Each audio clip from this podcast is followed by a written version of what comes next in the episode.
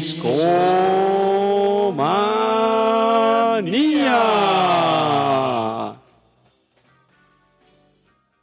Discomaníacos, muy buenas noches. ¿Cómo están esta noche? Sean bienvenidos a la emisión semanal de Discomanía. ¿Cómo están, discomaníacos? ¿Cómo están pasando? Esta noche, como cada jueves, estamos aquí muy contentos de estar con ustedes.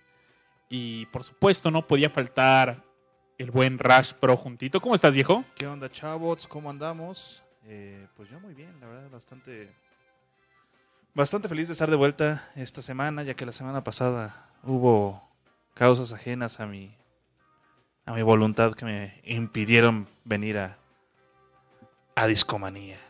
Te lo perdiste, viejo, te lo perdiste. Me lo perdí y era uno que esperaba mucho muy buen show. La quería, porque yo fui al concierto de Depeche Mode, quería platicar de ellos, pero bueno, correamos de Depeche Mode. Aún no publicamos este show, pero yo creo que está saliendo pronto. prontito, prontito. Estén atentos en iTunes eh, si se lo perdieron. Estuvo bueno, lo disfrutamos. Estuvo bueno, estuvo bueno. Pero no estamos solos, Rash. no estamos solos. ¿Quién más está aquí? Pues mira, en la cabina tenemos al buen Aure Carvajal. ¿Qué onda, Aure? ¿Cómo andamos? ¿Cómo estás, amigo Rash? ¿Cómo estás, amigo Babis? Llegó el jueves, eso significa que es jueves de Discomanía, el podcast más musical favorito de chicos y grandes. Está de regreso y nadie lo pudo evitar. Entonces, qué, qué gusto estar con ustedes como siempre y a todos los que nos están escuchando en vivo desde Mixelar slash Discomanía, mandándoles un cálido abrazo porque hay que hay que decirlo, ya es primavera, ya se siente el calorcito y aquí en la cabina pues ya llegó la onda de calor. Les mandamos un af- afectuoso, afectuoso saludo y si ustedes nos escuchan desde iTunes, por supuesto también les mandamos un fuerte abrazo, un saludo lo más cordial posible y encantados de que nos acompañen esta, en esta ocasión. Gran, gran, gran show nos viene, gran- nos viene esta noche, mi querido Babis, porque además no, no estamos solos y, y Un mundo nos vigila, Aure. un mundo nos vigila, Rash. y tenemos invitado, amigos. Vaya, vaya, ¿quién será? ¿Quién, será? ¿Quién? Los que nos siguen en Twitter ya sabrán quién es. Ajá. Si aún no nos siguen en Twitter, por favor, háganlo. Estamos como Discomanía-FM. Así es, nos pueden seguir ahí en Twitter. También nos pueden seguir en Instagram, ¿no?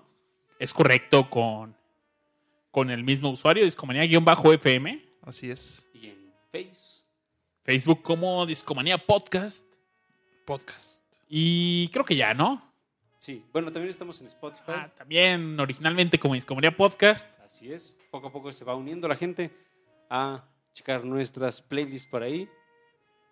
Y son, estas son nuestras este, redes sociales para estar en contacto con todos ustedes. Pero Aure, a todos los que no saben quién está en este programa, ya, por favor, no los dejes Ya, con ya. la duda en...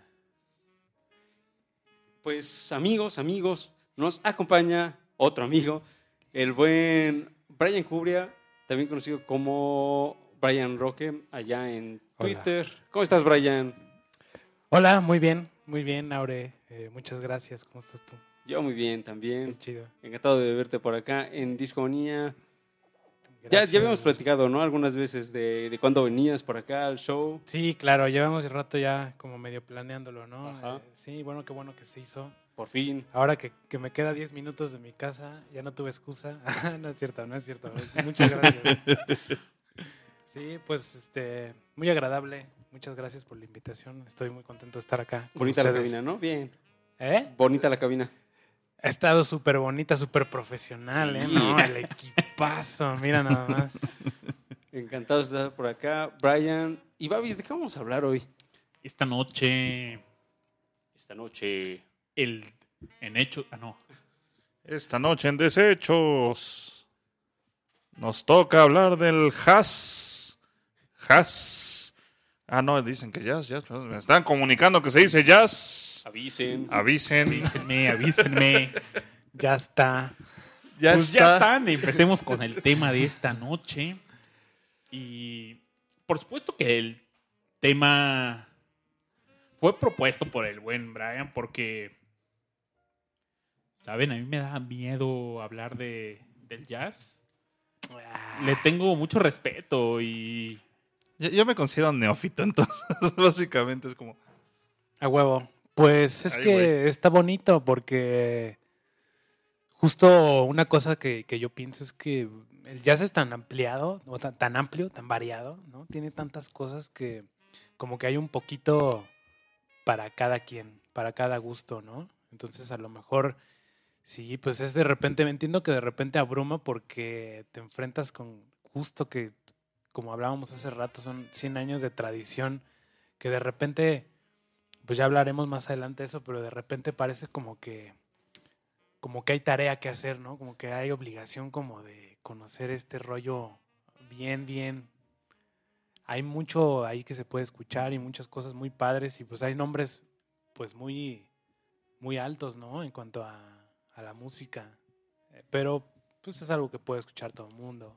A mí me sorprende la cantidad de formas derivativas, subgéneros, géneros de fusión, escenas regionales.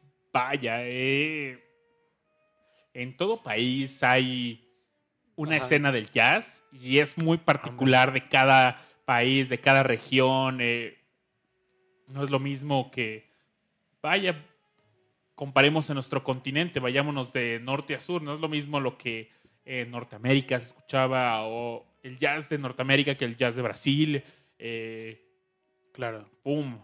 ¿Qué- ¿Por dónde se empieza en este género? Pues en Nueva Orleans. Eh, Justo qué chistoso, porque ahorita estaba revisando internet, entonces encontré una página muy padre que te da con una cronología, ¿no? De, de dónde viene el jazz. Entonces decía algo así como, no me acuerdo del año exacto, ¿verdad? 1869. Este, se venden los primeros esclavos afroamericanos en Nueva Orleans. Y pues bueno, en, realidad el jazz empieza propiamente ya hasta 1920, un poquito antes. Pero pues qué curioso, porque sí es importante el hecho de que pues es una música de negros con ritmos africanos, que, pero de negros ya americanos, ¿no? Entonces empieza el jazz como, como en forma de blues, y bueno, la forma de blues sencillamente son, pues era un medio musical por el cual los negros podían como sacar, ¿no? Así como todo el pesar que tenían, pues no sé, todo el, toda todo eso que ellos querían decir, que querían vociferar, se lo cantaban a ellos mismos en una forma de blues. Que es difícil, si no, creo que casi imposible pues decir a qué hora no empezó el blues. Pero por ahí pusimos una rola en donde, donde justo hay un cuate que, que, que dice que él inventó el jazz, ¿no? Entonces, este... Fuertes palabras, ¿no? Sí, eh, justo, justo es lo que, lo que, lo que estaba leyendo, que pues es un cuate que, pues quién sabe, ¿no? A la mera hora quién sabe, porque es un güey que es conocido por ser un fanfarrón, por ser un cuate que pues, sí toca bien, todo, tiene, tiene a su grupo, lo que sea, pero aparte pues es un mamonzón, o sea, se las da así, no sé, de player máximo. Entonces, hay... El, la- el problema aquí es que al final del día, al parecer, él es la única persona de la cual se tiene registro antes que otras personas de decir que pues, él inventó el jazz. Entonces, bueno, como todos sabemos estas cosas del arte y la cultura, no es como que de un día para el otro tú dices, ah, pues inventé un género, sino que se van haciendo, este, va habiendo exponentes diferentes, entonces obviamente pues hay una serie de diferentes yaceros, ¿no? De la época de, de este cuate. Se llama Jelly Roll Morton, así se, así se hacía llamar. Eh, pero Pero si sí, ponemos algo de fondo de él, mientras nos cuentas un poquito de él. Claro, este, justo, Lo, justo lo pusimos, lo tenemos ahí en la, en la rocola, ya está, ya está lista una canción suya. Mi querido Babi, seguro la encontrarás. Ahí está, ahí está. Ya estamos escuchando, mira. La- el, el- el- el estilito, güey, chécate así. el- Está buenísimo. Es como, es como el soundtrack de. ¿Cómo se llama? De Cuphead. De cofe. Oye, qué, qué gran, qué gran juego. He visto pues varios gameplays y está hermoso. Y Está su muy soundtrack es increíble. El, el juego es muy bonito, se juega bien chido porque aparte es un excelente plataformer. Y la música está de 10, todos los efectos están pues, ad hoc a la, a la época. Adoca la época. Esa es la onda, ¿no? Que tiene como su propio estilo. Sí, pues Y cartoon es- de los 30. Ajá, estamos en los 30. Ujú. Es chistoso como, no sé, o sea, hay cosas que se parecen a eso ahorita, pero pues ya, fue su estilo, fue su tiempo, fue su moda, ¿no? Y ahorita ya pasamos ese rollo, ¿no? Sí. Y pues es así con estas, esta música también, o sea, desde el cómo se escucha el, como el hiss, ¿no? Del LP. Ujú. Oye, estoy leyendo una descripción de él Ajá. y la gente dice que era supremamente egoísta. Sí, te digo, era un, así un patanazo, no sé, cabrón. Era un güey así que, pues se las daba de, de chingón, ¿no? Y pues es que sí era chingón, pero Pero no tanto. pues es que cuánta gente no es chingona, ¿no? O sea, cuánta gente no había también ¿Qué tocando cosas ¿Qué así. necesidad? O sea, no dudo que él haya sido un exponente importante, porque pues hasta hoy en día s- sigue tomando como referencia, pero... Y bueno, aquí ese güey así, eh, me encanta porque tiene como ese pianito que es onda, onda cantina, ¿no? Como, como gringa, así, cantina vieja, Una así un pedo west- western casi casi, güey. Mm. Tiene ese rollito. El, eh, Oye, y- y, pero. pues es que tocaban en esos lados, ¿no? Era un pedo así, cabrón. ¿Sabes? Lo siento muy a cantina de Star Wars. Ándale, es ese pedo, güey. Así cuentan una historia. Este. Con, con, con, con esos güeyes de que. Pues estaban así toda la pinche noche tocando ahí en la cantina y que de repente en una de esas, este, pues, hay, una, hay una anécdota de unos de unos vecinos que se quejan, ¿no? Oye, este, llaman a la policía, no, pues es que están toque y toque y pues están No sonando dejan bien, dormir. cabrón, no dejan dormir. Entonces llegan los policías y, este, y les dicen a los vatos, este, pues nos llamaron unas, una gente que no tiene buen gusto y no se preocupen, ustedes sigan tocando. Y se quedaron ahí los polis a, echa- a echar el chupe, ¿no? Así. O sea, neta tocaban así sin parar, güey, sin parar toda la noche. Entonces me imagino que el ambiente pues, estaba chingón, estaba como bien pues, animado todo el pedo, ¿no? Sí. Putas músicos ahí. Que aparte, pues estaban improvisando, o sea, es el pedo, que no era como que, ah, ahí les va el show y tenemos una hora de repertorio, sino que, pff, o sea, ponte a tocar y lo que sea, ¿no? El chiste es estar ahí echando el chacoteo. El jazz se presta mucho a, A la a improvisación. ¿no? improvisar. eh. Estaba leyendo que uno de los álbumes más populares en la historia del jazz, probablemente el más popular, es de Miles Davis, Kind of Blue, Mm. que se grabó, se grabó en solo ocho horas, una sesión de dos días. Y algunas hay un mito de que se grabó así a, a una voz y llegaron, tocaron pum pum pum Claro. y hay otros que dicen que no. que no sé si sea cierto Pues el no mito o no, pero No, no sé. Yo sé que no, no es, es común en los dis- discos antiguos. Ahorita ya no he visto que hagan eso. Pero es muy común que te encuentres así un disco que tenga 10 rolas, 13 rolas, pero 5 de ellas o 6 de ellas son otras tomas de la misma rola. Precisamente como eh, aquí la, la fórmula es tema, improvisación, tema. Entonces, básicamente eso es lo que empiezan a hacer eh, a grandes rasgos, así el 90-80% de la música de jazz es esa estructura. Entonces, a la hora de que haces este, otra improvisación, pues estás haciendo realmente, estás jugando con ello y es algo que sucede una vez y en el momento. Entonces, sí, habría que, habría que ver si realmente fue una toma de cada una de esas o si hicieron varias tomas y agarraron las que querían. No me sorprende ninguna de las dos, la neta, porque son unos güeyes que eran unos bastardos, así, eran unos güeyes así, maestros. Entonces, digamos, a lo mejor no habían tocado esas rolas, a lo mejor no habían visto esas rolas antes. Pero eso no, eso no significa que no se las sepan, ¿sabes? Como entre comillas.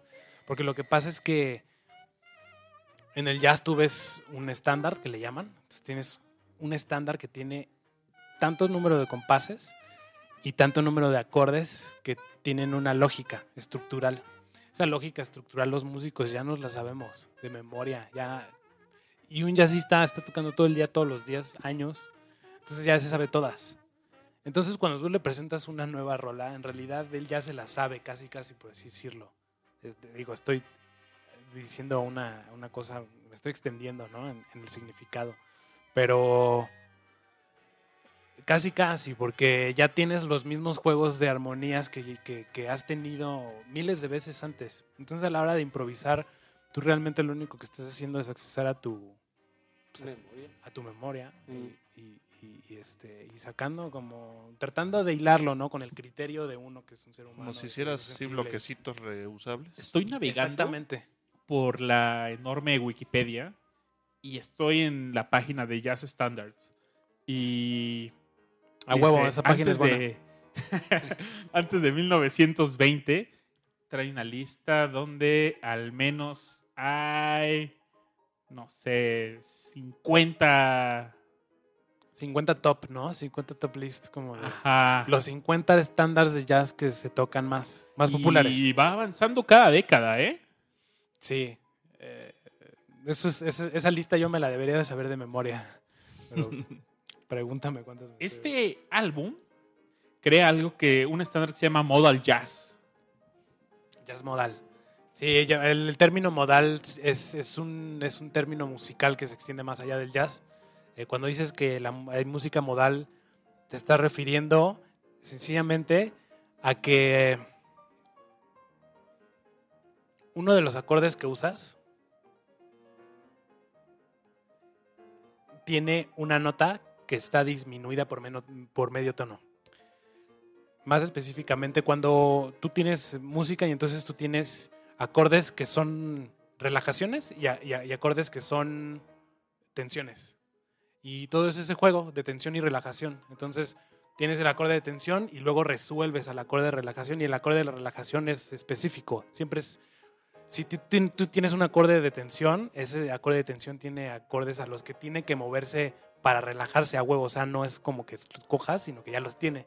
A esos acordes se les llama dominantes y luego a los acordes de relajación se las llama tónicas.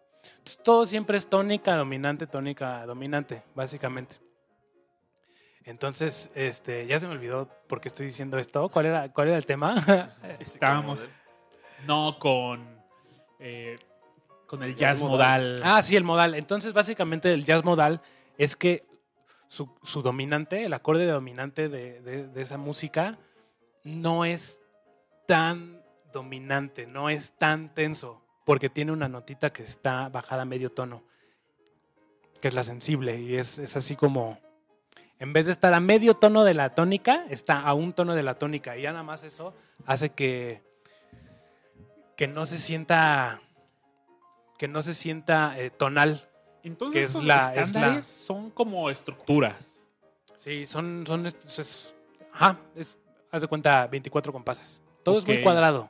Todo es así de, ocho compases se dividen en cuatro, cuatro compases se dividen en dos. Cuando tú escuchas la música, a lo mejor uno no, no lo tiene consciente, pero es, o sea, es obvio, tú ya sabes cuándo va a entrar el coro. Tú ya sabes cuándo va a acabar el coro, porque son estructuras. O sea, es matemático todo el pedo. Claro. Muy sencillo. Oye, es muy interesante que nos cuentes eso porque tú como músico dices, no, esto es muy cuadrado y yo puedo saber cuándo está el coro, pero a nosotros nos sorprende eso, ¿no? Pero de alguna forma no lo tienen así como una intuición, así como Sí, que ya claro, el viene, corazoncito viene, te dice ahí viene. y- Como cuando estás escuchando dubstep y ahí va el drop the bass y oh, ya sabes como más o menos por dónde va. No sé, cualquier tipo de música en realidad, pues sí, eh, tiene, tiene una estructura que pues sí, eh, de repente pues obviamente nos sorprende de repente y pues hay, eh, existen estas, eh, digamos, excepciones a la regla que precisamente están usadas porque como ya está la regla establecida, cuando sales tantito es como delicioso, ¿no? Es como, ah, qué buen gusto. Refrescante. Ajá, pero ahí está la regla, ¿no? Está la norma. Y eso hay que acatar las reglas, porque si no, si no suena mal. ¿Por qué no ponemos una, una rolita ¿Qué para les- que la gente escuche un poquito de buen jazz? Claro, pues ahí eh, este es, le estamos escuchando el setlist que como el, el previo que yo ahí le hice de DJ. DJ. Si quieres ahorita ¿qué, qué es la rola que sigue? Ahorita estamos escuchando un clarinetista que se llamaba Sidney Bichette. Algunos habrán escuchado esta rola por medio de la de una peli de ¿cómo se llama este abusador? este director que abusa. Harvey Weinstein. Eh, no, ¿cómo? Woody Allen. Woody Allen. Ah, Woody Allen. Woody Allen. Perdón por referirme a ti, pero una vez que abusas, eres un abusador. en fin, este. eh, es, es un güey que. Si te fijas en su color, en su timbre de, de su clarinete, es bien particular. Tiene un vibratito ahí bien particular que ahorita se repite muchísimo en la música. Y eso es una como de las cosas que está interesante hablar, de cómo en realidad estamos hablando de personas. Cuando estamos hablando de jazz, pues son, o sea, sí es el género, es la música, pero A final de cuentas son al final de cuentas son, han sido que personas están. Ajá, que han eso, ¿no? marcado pautas y que otros seres humanos las han seguido y han como continuado el legado de estas otras personas. Claro. Pues si quieren, vamos a... es- sigamos escuchando esa canción, igual que... Babi después le ponga Le quedan volumen. unos segunditos. Ah, pues, eh, quieren ¿Por qué relax. nos vamos a otra? eh, aquí en la playlist que el buen Brian nos está organizando aquí en la rocola de Discomanía. El track que tenemos a continuación es Summertime. Mm, ¿Les latería escucharla completa? Sí, órale, sí, órale. Oye, pues Raz, saca esa monedita de 5 para esta rocola y A ver, ahí te va, ¿eh? Ahí va la moneda. Ahí estuvo la moneda. cayó en la rocola y tenemos una canción más. Seguimos con DJ Discomanía y no, no es cierto, sigan aquí con nosotros. Perdónenme por la payasada.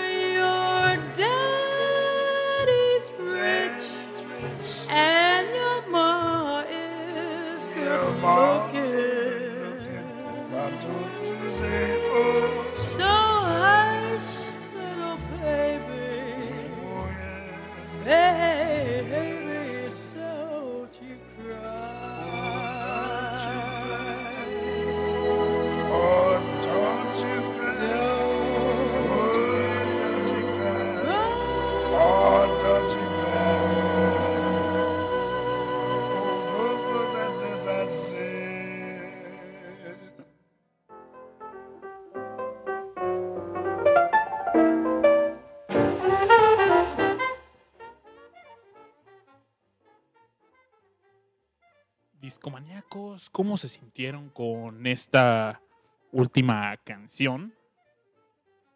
Aquí en el estudio traemos buena vibra, nos dejó buena vibra y...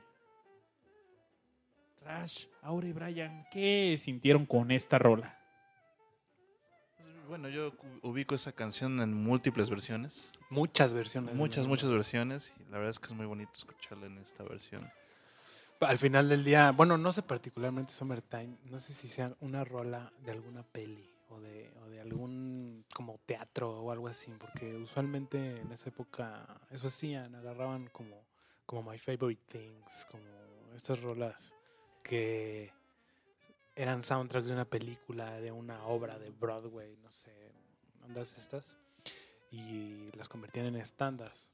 Entonces, por eso, y de repente hasta la fecha, pues tienes versiones de, de soul y de rock y de baladas, de todo, ¿no? Es una rola súper popular. Y en esta. duranguense y en En duranguense tienes Pasito esta... perrón. pasito perro. ¿no? ¿Sabes qué no he escuchado? Este, en trap.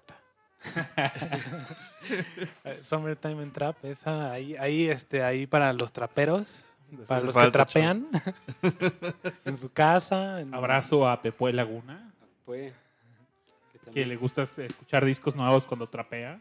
Ahí, ahí es, es una buena recomendación, amigos. Ustedes que hacen la limpieza, eh, échense, échense un disco, un disco nuevo y, y hacer la limpieza. Ajá, con, con Decía Pepe, cuando hay aseo, hay álbum nuevo. Sí, pues es buen momento para descubrir. Pero a- hablando de Summertime, eh, y esto me da pie para también eh, a- contarles un poquito de la canción que, que quiero poner para empezar ah, esta noche. Summertime aparece en un... Es el nombre de un capítulo de un anime. El anime eh, en cuestión se llama en inglés Kids on the Slope. En japonés este anime se llama Sakamichi Sak- no Apoyón. Apoyo. Mira, Ryan ya se lo sabe. Sácate machín el apoyón, yo le llamo. Eh, justo es un anime de jazz. Eh, el anime salió en 2012. Yo recuerdo que lo vi quizás 2000. No sé, no recuerdo haberlo visto, digamos, como en su estreno, pero digamos lo vi en uno de esos años.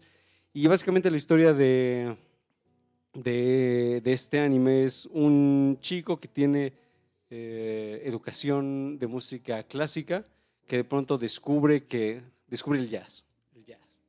El jazz. Cuando El decimos jazz. el jazz, imagínense ese meme de Bob Esponja Con el arco con iris. el arco iris, el jazz, y abran sus manos. Ay, hacia- ahorita que mencionas Bob Esponja, me estaba acordando ahorita viniendo para acá, de un capítulo bien chistoso en donde no sé por qué quieren parecer que son adultos o que ya maduraron. Y este, y entonces Patricio en una de esas ya como que se ve maduro y es una de las cosas que le dice a Bob es, sí, ya, ya puedo, ya puedo disfrutar del jazz improvisado. Qué cagado, es una, es una cosa de adultos, güey. Oye, Calamardo será jazzista. Calamardo, pues pretende, ¿no? pretende un- hacer un- una, una suerte de Sidney Bichet. No le sale. Eh, Pero lo intenta, lo no tiene, intenta. no- eh, lo intenta. Pues ese es el, ese es, esa es la historia de, de muchos de nosotros. y nos amargamos como él también. ¿no? Algunos Y- intentamos hacer podcast y no nos se hace el esfuerzo, como no, ahí vamos, ahí vamos, sí, de a, de a pasito, de a pasito, Como Calamardo. como calamardo. Pero sí, básicamente eh, esta es un anime musical bastante interesante y Muy bueno. muy, muy bueno. Está ambientado en el- los 60, mediados de los 60 eh, Japón. Y recordemos que además eh, en Japón el jazz no era precisamente bien recibido porque pues era asociado con Estados Unidos, eh, sobre todo pues claro. Después eh, de la Guerra Mundial. sobre todo Claro, exactamente después de la guerra mundial por ahí yo estaba leyendo pues cómo fue como ese eh, recibimiento de los japoneses y digamos que el japonés que le interesaba el jazz era pues de alguna manera como un rebelde porque pues era así como ya lo mencionaba este, bastante mal visto entonces dentro de este contexto se sitúa esta historia y lo que hacen es que cada episodio está pues nombrado con alguna canción digamos icónica de, de el jazz incluyendo por ejemplo esta Summertime pero pues no sé por ejemplo Lo que viene siendo el estándar. Ujú. Sí, también se le puede llamar. Now's the Time, por ejemplo, These Foolish Things, o sea, eh, en fin, son como distintos homenajes a pues distintas este, rolas fundamentales del género y eh, la canción que yo les quiero, más bien que quiero que escuchemos completa, es eh, la que da nombre al primer, al primer episodio. Se Me- llama Me Moaning. encanta, güey. Me encanta el, el episodio porque está todo el- este pedo de cómo el cuate empieza a tocar escuchando el disco, ¿no? Ajá. Y tiene la, así tiene su tocadiscos en el piso de arriba, creo, y el piano abajo. Entonces tiene que ir y correr arriba y ponerle play hacia el tocadiscos, escuchar así dos segundos y luego bajar Ajá, corriendo y- a su piano y ver si lo puede hacer y volver a subir para ver si lo hizo bien. Y ese es el pedo. Pues Ajá, si creían que el anime nada más era Dragon Ball y Naruto, chavos, no. No, Están y la animación. Están muy, muy, muy equivocados. La animación está increíble. La hace, el director es este Watanabe, Ah, el ya. que hace Cowboy Vivo, Sí. el que hace Samurai Champloo. Entonces, nada más, sí, igual de, de buena la animación. Y de hecho la música es- está detrás de Yoko Kano. También. Que de Ajá. hecho, bueno, si nos vamos ah, históricamente, pues tanto Samurai Champloo como Cowboy Vivo tienen referencias musicales muy fuertes, muy, muy fuertes. Sí, Un estilo de música muy, marcado. Muy jazzero también Ajá. todo el rollo. Y bueno, justamente eh, el episodio termina con que este, el protagonista termina llevándose este disco en donde viene la canción de Moaning. Pero exactamente, bueno, exactamente quiénes tocaban esta canción. La banda se llamaba Art Blackie and the Jazz Messengers. Art Blackie es un baterista y ya tenía experiencia, eh, digamos, eh, con bandas que, que utilizaron el nombre Messengers hasta que esta, digamos, fue la que con la que se consolida y con la que creo que estuvieron más de 30 años juntos, en fin, o sea, sí hicieron muchísimo. Esta canción se graba en, a finales de los, del 58. Por ahí, eh, Babis, cuando estaba mencionando el tema de música modal, eh, hacía referencia al año posterior, que es el 59, un año fundamental para el jazz, y quizás al latín platicaremos sobre él. Esta canción también sale este, en el 59, pero sale a principios, sale en enero del 59, Moaning, en un disco que creo que se llama igual. Ah, es, digamos, dentro de las múltiples var- variaciones del jazz, entra creo que dentro del bop, Bebop. sí. ajá, del Bebop. bebop. Bebop. Eh, Música muy virtuosa, muy... también Sí, muy muy acelerada. movidas, Justo yo- ahorita estamos escuchando al Charlie Parker, que pues es uno de los más fuertes exponentes. No es para nada el padre del bebop ni nada, pero tal vez, o sea, él, él es uno de los exponentes que lo llevó así a su clímax, ¿no? Digamos. Su máxima difusión. Y Mm. muchos de los músicos de Charlie Parker más adelante tuvieron su carrera como solistas, armaron sus propios cuartetos. Sí, y- es súper común que te encuentres este también, así como eso, así bandas también All Stars, que es lo que tenía Miles Davis, el, el- ese güey. Ahorita vamos a escuchar una rolita de ese güey. Ese güey tenía. Esta es la de Moaning, ¿no? ¿Quieres Sí, escucharla? Vamos a escucharla completa, amigos. Ya empezó. Estamos acá en Discomanía. Pongámonos muy cool. Esto es Moaning.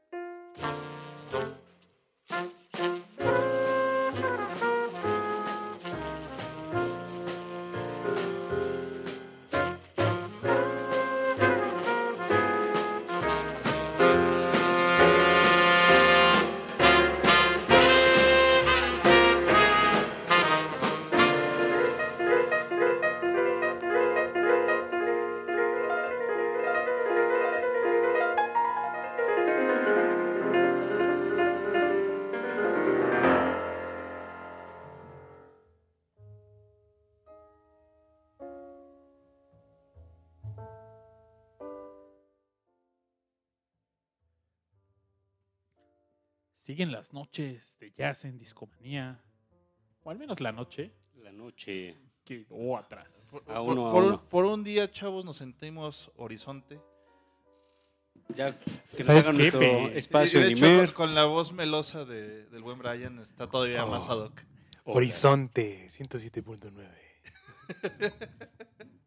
Justo estaba pensando que estamos muy horizonte, ¿no? Estás muy horizonte. Pónganse otras, otras bifurcaciones del jazz. Recuerdo que hace unos años me reunía con amigos, un abrazo a Andrés Argil, y él tenía un proyecto que se llama Rey Trueno, y salían los, los jueves en la noche en Horizonte, entonces era un buen pretexto para juntarnos, tomar una cerveza y escuchábamos el episodio de Rey Trueno que salía E- esa noche en Horizonte y ya, seguía la noche y casual. ¿Te imaginas cuando las siguientes generaciones se reúnan a, a escuchar discomanía en, en? Seguro.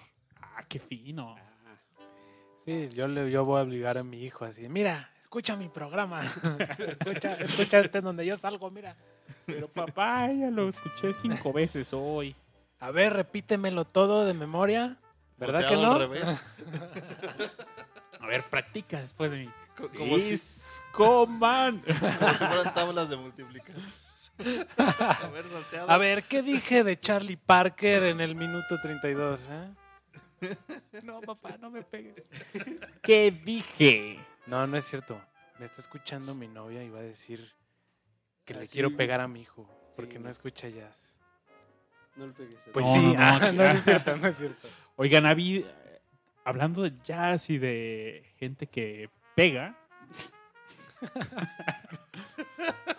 también han existido jazzistas un poco Pegalones, ¿no? pegalones, agresivos. Uy, hay, hay una historia, mm, hay un docu en Netflix que se llama algo así como, ah, lo llamaba Morgan o algo así. o lo- el chiste es que es, una, es la historia de Lee Morgan. Ese cuate, ¿qué pedo con su historia? Está buenísimo el documental. Es un jazzista así cabrón, súper joven, que de, o sea, desde joven fue muy cabrón. De repente se metió así en las drogas, todo el rollo, cayó hasta abajo, conoció una chava y para arriba otra vez la chava así lo levantó bien cabrón. El chiste, y spoileándoles todo el pedo, es que el güey, la morra mata a ese güey, al- así como cuando tiene 27 años, un pedo así. Lo mata- el lo club matan- del 27.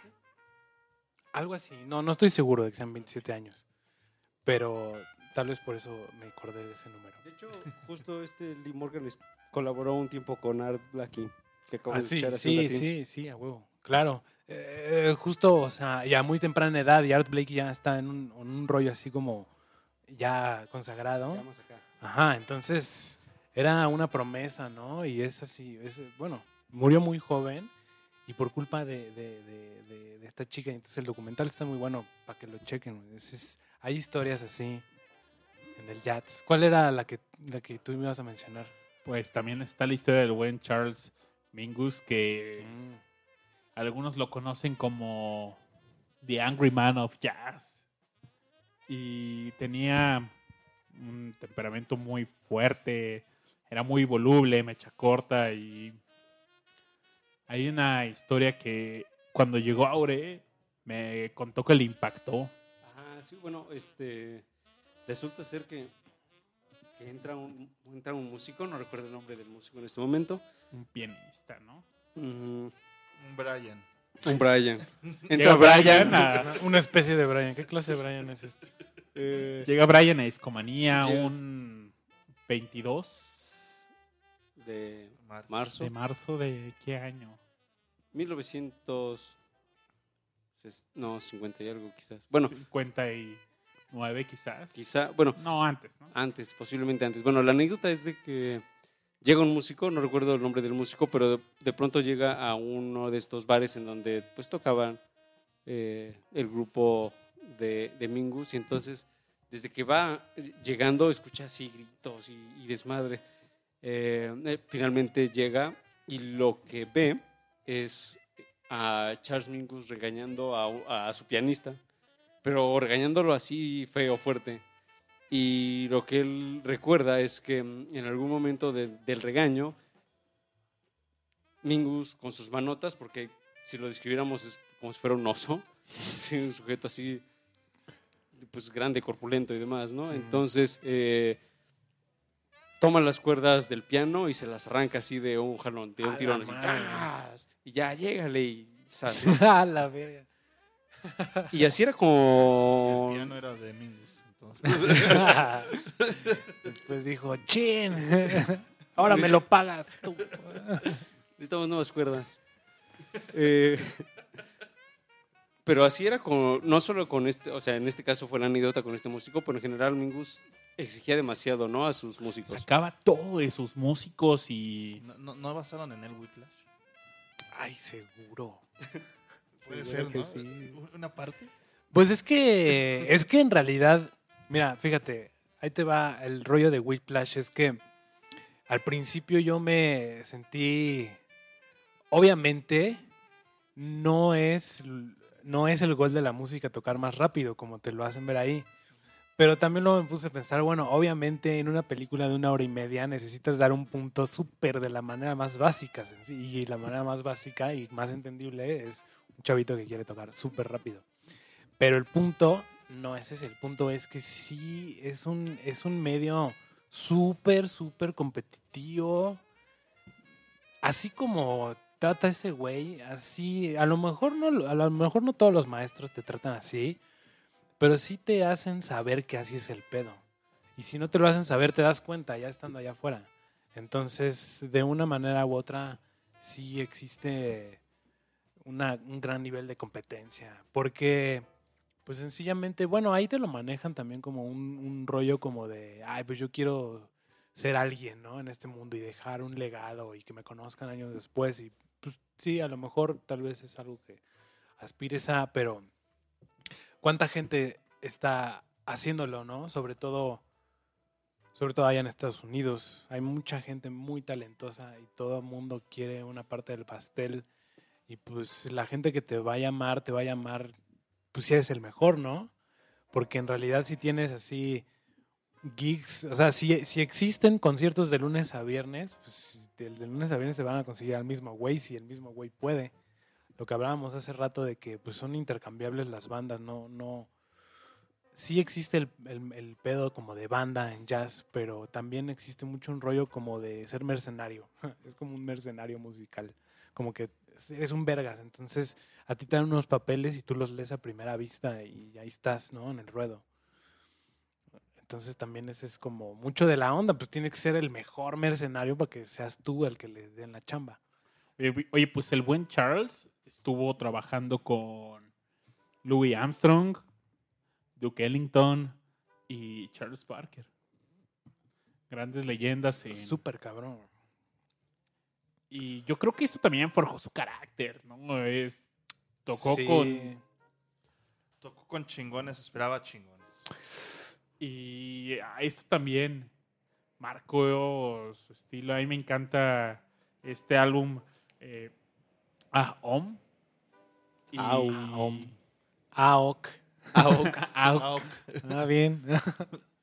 Hay dos tracks que me encantan. eh, Better, Better Get It In Your Soul y Fables of Fangus. Ah, esa está bien chida, güey. Phobos, no, esa está buenísima. eh. Que además tiene contexto, ¿no, Babis? ¿Lo Sí, pues es una onda, pues, justo viene en eh, este álbum que les digo, Aum, y dos años, 1959, dos años después que llega esta ley de segregación a Estados Unidos, donde, pues, los jóvenes no pueden estudiar, los jóvenes negros no pueden No estudiar podían estudiar en las... en las mismas escuelas Ajá. que, bueno, estaban separados, ¿no? Sí, sí. la po- eh, los estudiantes blancos de los negros Y los negros se tenían que subir en la parte de atrás del camión. O sea, había muchos establecimientos en donde no aceptaban Simplemente negros. ni siquiera los dejaban entrar. Ajá. Y, ah, bueno, lo que... Es porque soy negro. Eh, según yo, más bueno, más o menos la anécdota va de que eh, en Arkansas, justamente, bueno, ya el presidente en turno, que no recuerdo quién era, eh, pues ya da esta ley de que pues en las escuelas ya se, debe- se deben de juntar, ¿no? Y entonces el gobernador de Arkansas o quien estuviera ahí detrás de, pues en el gobierno, pues, eh, que se apellidaba, se apellidaba justamente Favos, él dijo, no, aquí no. Aquí los negros no van a estudiar con los blancos y a mí, pues, a- ver cómo le hacen. Dwight Eisenhower. Ah, es el presidente, ¿no? Hijo de su puta madre. Y... No, es el- él es el que metió. el- Sí, él es el. Ah, chingón, a huevo. Así, sí, Dale. yo estuve con él. Sí, él sí lo conocí, buen vato. Invitaba a los tacos. Y justamente la canción es pues una crítica a, a este dude que decía, no, no quiero que, a pesar de que ya es ley constitucional, así dice aquí en, básicamente en mi estado, pues no. Ah, y hasta incluso eh, se cuenta que el presidente tuvo que mandar al ejército para que protegiera a, a los jóvenes negros que querían estudiar, ¿no? Entonces, así de grave estuvo el asunto. Y por supuesto, Charles Mingus eh, en esta canción, pues, de alguna manera como que ca- caricaturiza al dude, a este Fabus, y que además, hasta donde tengo entendido, incluso la misma disquera le dijo así como, oye, bájale aquí unas rayitas porque no nos vas a meter en problemas. y Era no de sé qué". Columbia Records, este, Ah. déjame ver. Creo que sí. Sí, de hecho, creo que fue una de las primeras este, como maniobras políticas, digámoslo así, que, que, que se manejó por medio del jazz. También Charles Mingus era, pues no sé si propiamente activista, pero sí era políticamente activo. Columbia Records. Columbia Records. No, pues se rifaron. De hecho, pues Columbia Records tuvo ahí. Este álbum de Miles Davis también era de Columbia, ¿no? Órale, la portada bien cubista, ¿eh? Sí, está muy bonita la portada. No, pues estaría. Es difícil escribirla con Sí, palabras. no, no, Tienen que Eh, verla, chavos. Googleen. Sí, googleen. Sí, no. Mingus ah, Om Ah, um, disco. Y la primera rola de este álbum está bien chida. Es la que le decía Better Get Getting Your Soul. Get Una, good. una onda así, bien gospel, bien. como con toda esa influencia, ¿no? Sí. de Mingus, yo hay una canción que me gusta mucho de él, que viene en un disco que se llama The Clown. La canción se llama ah, Haitian Fighting Song, algo así. Ahorita checo. Ah, pero si pudiéramos escucharla, aunque sea de fondo, para que la gente escuche. El disco se llama efectivamente The Clown, salió en el 57 y la canción con la que abre es esta Haitian Fight Song. Es una de mis canciones favoritas de Charles Mingus. Podemos escucharla en lo que seguimos platicando, ¿no, Babis? Claro, claro. Ahorita estamos escuchando justo de este disco Kind of Blue de Miles Davis. Miles Davis. Este, es este, esta rola se llama Blue in Green. Y este es muy bonita, es una rola muy rara. Como estructuralmente, como armónicamente. Pero es muy bonita, es, es, es tranquilita como pueden escuchar y se escucha luego, luego el rollo de Miles Davis, ¿no? Como su trompeta muteada que tienen esta como, usan como una especie como de platondo, una, una cosa rara para mutear y le da este sonidito particular a la trompeta. Si tú pudieras... eh, Es como un mofle para el caso. Algo así, un. No, pero la pregunta sería como para Brian en el sentido de que tengo entendido de que este es el disco más ven- mejor vendido de, Sí. del jazz. Ah, si tuvieras, no sé, que introducir a alguien a... Cinco, de copia, cinco millones de copias vendidas nada más. Mira nomás. Bajita la mano. Sí. Pues nada más, seguro tenía muchos familiares, no se crean.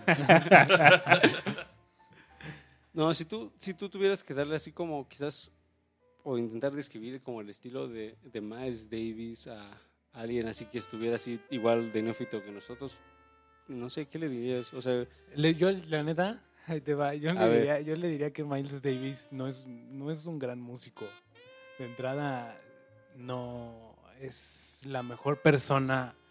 Fíjate, lo A que ver. pasa es que Miles Davis lo que hace bien es tener una buena banda, juntar a muy de buenos músicos, músicos, ¿no? O sea, él, es, él, él no es mal músico, no, no digo que lo, que lo sea, pero su renombre no va por su virtuosismo instrumental. Aunque sí tiene un sonido bien particular y bueno, tal vez ahí, ahí pues mucha gente se podrá enojar conmigo, ¿no? Pero obviamente pues es muy, muy personal mi, mi opinión. Pero también es cierto que no es, digamos, objetivamente, no es la persona que tiene las mejores, eh, las mejores aptitudes musicales. Pero tiene un sonido muy particular. Tiene un sonido que si tú escuchas esta trompeta que estamos escuchando ahorita, eh, tú la guardas en tu memoria y la próxima vez que la vuelves a escuchar, tú ya puedes como este, adivinar qué es ese güey y, seguramente sí lo es. Em, pero a la hora de, de ya ser como... eh, también lo que tiene Miles Davis es que él introdujo también varios géneros. Entonces él jugó mucho con el jazz. Él, él- él agarró eh, instrumentos eléctricos y dijo, vamos a hacer, jazz con esto. Y bajo eléctrico y un Rhodes, un piano eléctrico, así, guitarra eléctrica, todo esto. Creo que eh, le llamó cool jazz y arrancó con, con- con esta idea.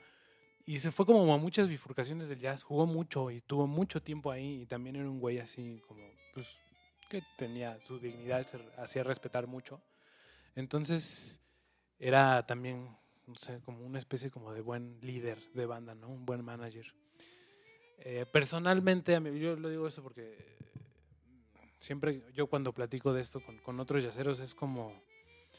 Sí, sí, sí concuerdan conmigo con que Miles Davis no es por sí mismo el mejor músico, porque yo de repente decía, es que yo cuando escuchaba antes, ahorita lo tengo otro enfoque, pero al principio yo escuchaba los solos de Miles Davis y para mí era como, qué hueva, güey, así me estás lastimando y ya, para, así ya, da- dale así la voz a otro güey, deja que toque el piano, porfa.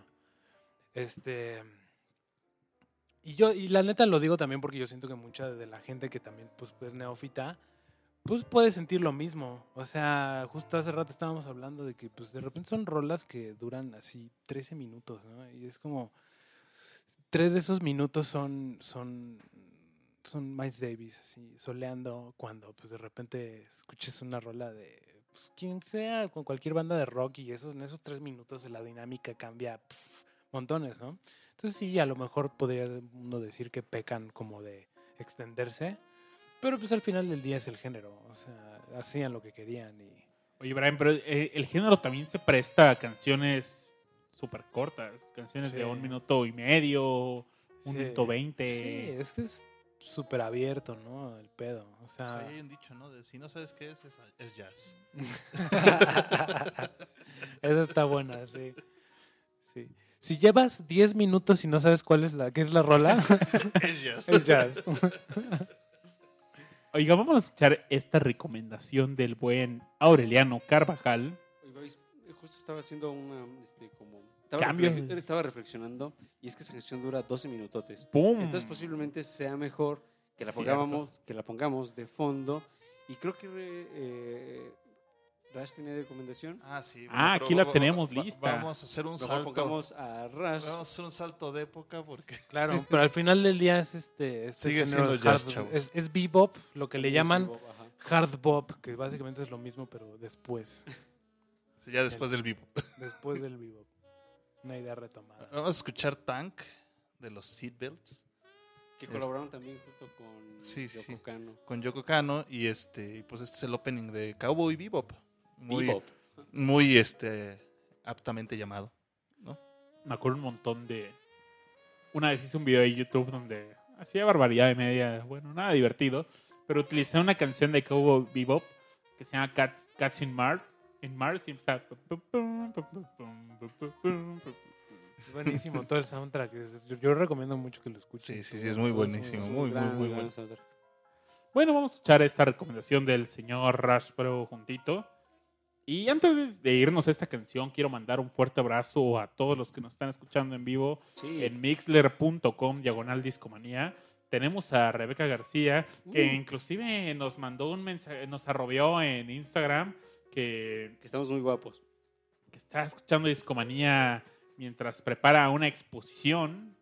Esperemos que salga bien. Ahí podemos ver eh, United Kingdom, Working Party, algo de pancreatitis. Ah, lo perrón. Ultra, el ultrasonido es útil para detectar colelatitis. Sí. Ahora lo saben, pa- discomaníacos. pa- palabras que no comprendemos aquí. Somos demasiado tontos. Está Svetlo también. Jonathan AG. Omar Manuel Verde Hidalgo, siempre presente. Un abrazo, también un a abrazo. Lalo. Reyes. Tenemos a Viteror Lizu. Scarlett GT también siempre presente. Fuerte abrazo. Brasil, Y Brasil. hoy inclusive nos escribió y cuando vio los tweets de que íbamos a hablar de ya esta noche, Se dijo, animó, se animó, ¿no? Dijo, me "Es leyeron la el buena". pensamiento. Es noche de jazz. Está Es noche de horizonte. el buen Tirisco, abrazo fuerte hasta Guadalajara. Dulce Mara también está. Mr. Marillion, abrazo fuerte a Mario, que es buen seguidor del jazz. Que y ya ha ha estado aquí también, ha ¿no? En estado show. aquí en varios episodios de Discomanía. Y bueno, abrazo también a ustedes que nos estén escuchando en un futuro en, En iTunes. en iTunes. Vámonos a esta recomendación del señor Rash, pero juntito y volvemos. Vámonos.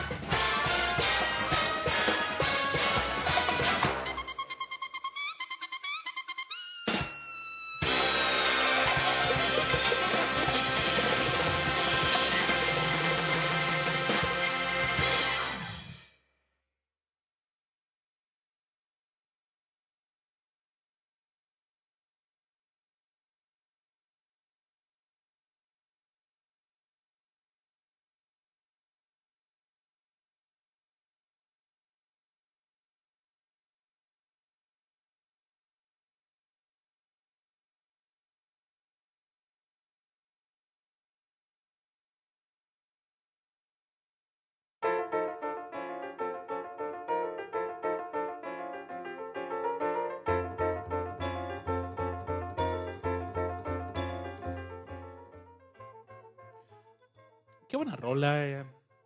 Rash, ¿nos, nos recuerdas de dónde venía esta rola que estábamos escuchando? Eh, la, la rola se llama Tank, es de, de Seatbelts y es el opening de Cowboy Bebop, un anime recomendadísimo, el soundtrack recomendadísimo, eh, todo recomendadísimo yo creo. Recomendación del buen Rash Pro juntito. Es, Cowboy Bebop es, es como una, una novela noir, entonces este, tiene- pero bueno en el espacio, entonces está bien chido.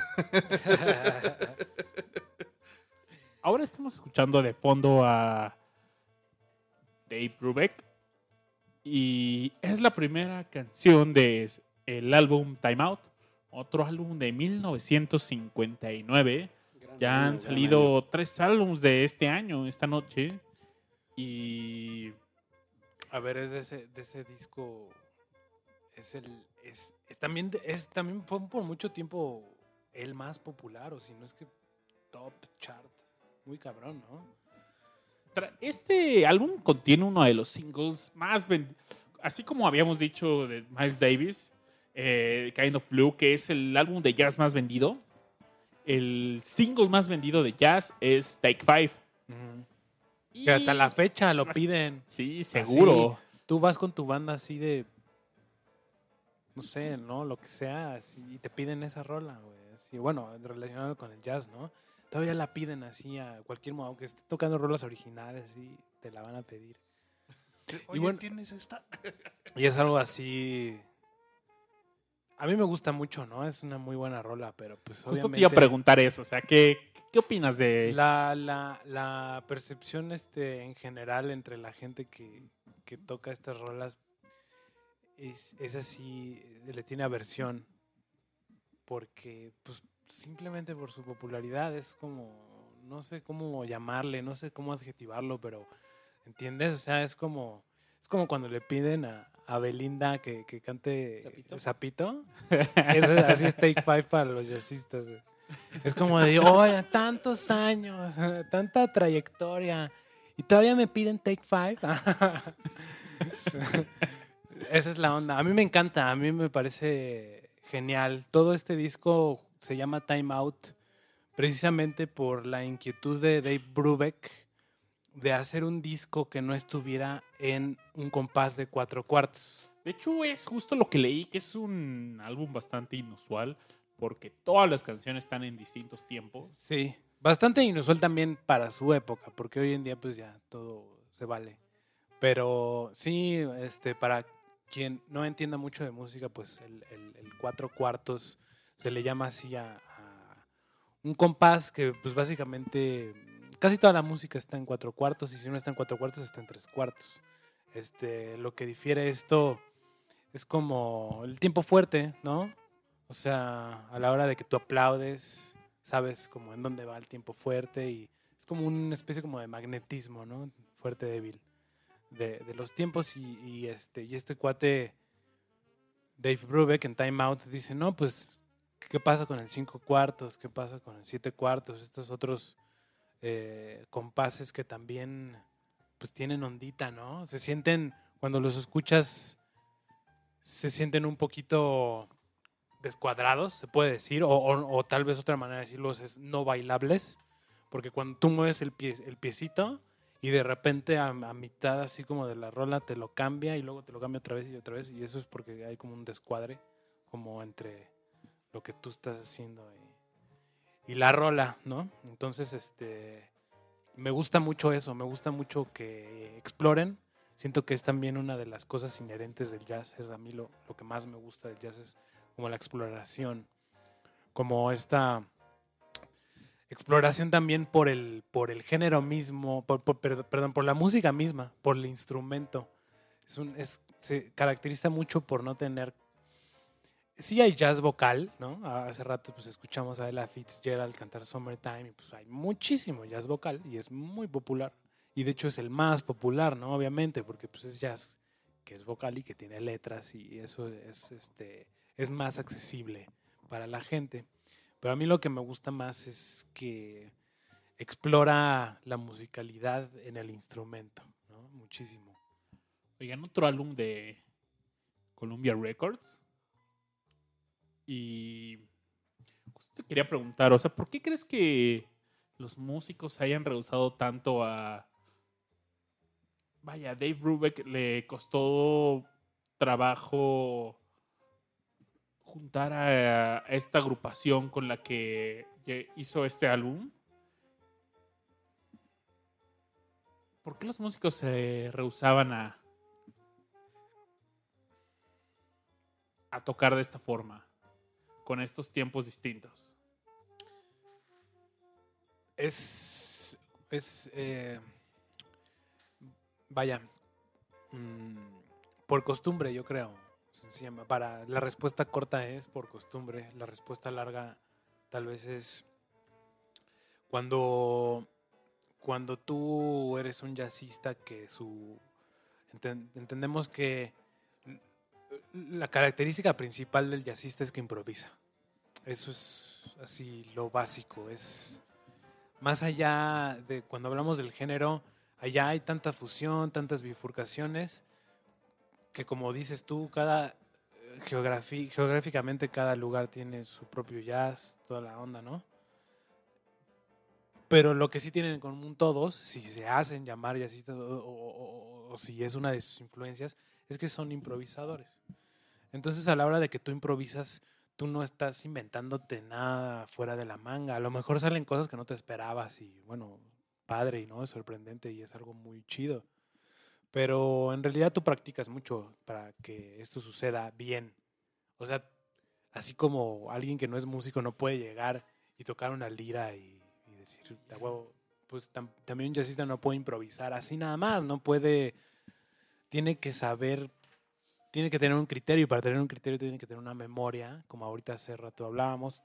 Básicamente son como, como bloquecitos musicales que ya se saben previamente y que van a adaptar o reinterpretar y a su buen criterio y buena musicalidad pues van a, a meter. Entonces, cuando, cuando haces eso y lo haces toda tu vida en cuatro cuartos y te dicen, no, ahora en cinco cuartos, eso es- está perrísimo, está, está perrísimo. Mucha gente dice que es muy difícil tocar en estos compases que se salen de la norma. Y sí es difícil, pero porque no estamos acostumbrados, porque en las escuelas no, no nos lo enseñan tanto, porque es pues más moderno. O sea, ya no se puede decir que es moderno, porque Dave Brubeck ya, creo que hasta ya se murió ese güey. Este, de, este, este disco no sé de cuándo es, pero 59. 50 años. O sea, no manches. O sea, ya, ya pasaron. Sin embargo, siguen enseñando Ya pasaron, cuartos. Ya pasaron 50 años y pues sí, empiezan a enseñarte otros compases. Algo- Fue longevo Dave Brubeck. Sí, bastante. Vivió to- 91 todavía años vivió- murió hace poco. en el... Bueno, hace 5 años. Relativamente, sí. Esta década.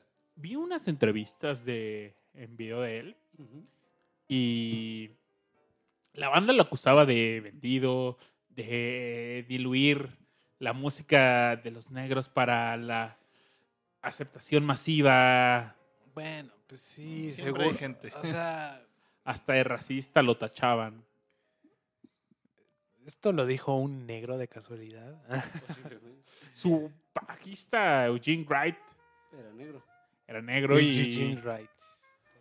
Suena negro. en las primeras tocadas, pues iba, tenían tocadas, por ejemplo, en universidades y hay una anécdota donde, pues, le dijeron, no, no puedes tocar con él aquí. Sí, sí, sí. Entonces, pues, no tocamos. Y pues los estudiantes Querían escuchar. querían y pues armaron pues un buen desmadre para que tocaran. A huevo. Y pues, le dicen, ¿sabes qué? Va, pero él tiene que estar hasta el fondo. y de repente ya eh, Dave Brubeck le decía, oye, ¿por por qué no te acercas? Porque pásate aquí al frente conmigo para que toques tu solo de, de bajo, porque tu micrófono no sirve bien. Obvio servía, pero Claro. eh, sí, Haciendo pues era Contreras, ¿no? Y Mm. también el baterista que... Que bueno, cada baterista que ha habido en el jazz está. mm, O sea, sí hay gente muy mamalona.